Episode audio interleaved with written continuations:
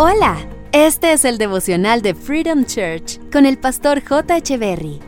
Bienvenidos. Hey, ¿cómo están? Es un gusto estar nuevamente con ustedes. Proverbios capítulo 21, verso 5 dice, Los planes bien pensados y el arduo trabajo llevan a la prosperidad, pero los atajos tomados a la carrera conducen a la pobreza. Lo primero que tenemos que hacer para prosperar es planear y luego trabajar. Y atajos para prosperar hay muchos. Hay oportunidades que se nos presentan a diario donde nos prometen prosperidad en corto tiempo. Y no podemos olvidar que la Biblia dice que lo fácil viene acompañado de maldad. Querido amigo, ¿quieres prosperar? Planea, trabaja arduamente, administra bien y ahorra. Pero divórciate de la idea de querer obtener lo que deseas de la noche a la mañana. La Biblia es clara y no se equivoca. Dice que cuando tomamos atajos, esos atajos nos conducirán a la pobreza. En pocas palabras, mi querido amigo, los atajos te dejarán peor de lo que puedas estar hoy.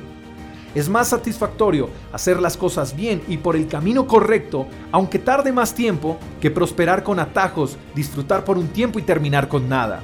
Dios te dio habilidades, talentos, dones y destrezas. Úsalos para hacer tus sueños realidad, Planea, trabaja con diligencia y por el camino correcto. No le pongas precio a tu propósito, no creas todo lo que ves en redes sociales. Las cosas en ocasiones no son tan fáciles y maravillosas como las hacen ver. Dios quiere que corras tu carrera y que llegues a la meta, pero no con atajos. Tomar atajos es tratar de ganar con trampa.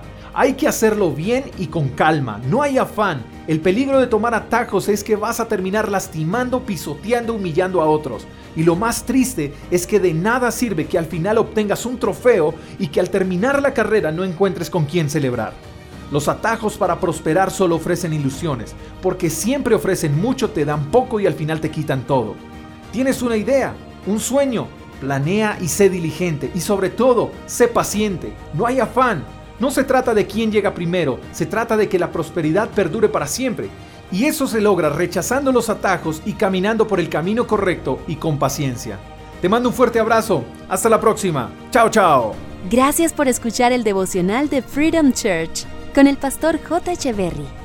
Si quieres saber más acerca de nuestra comunidad, síguenos en Instagram, arroba Freedom Church Call, y en nuestro canal de YouTube, Freedom Church Colombia. Hasta la próxima.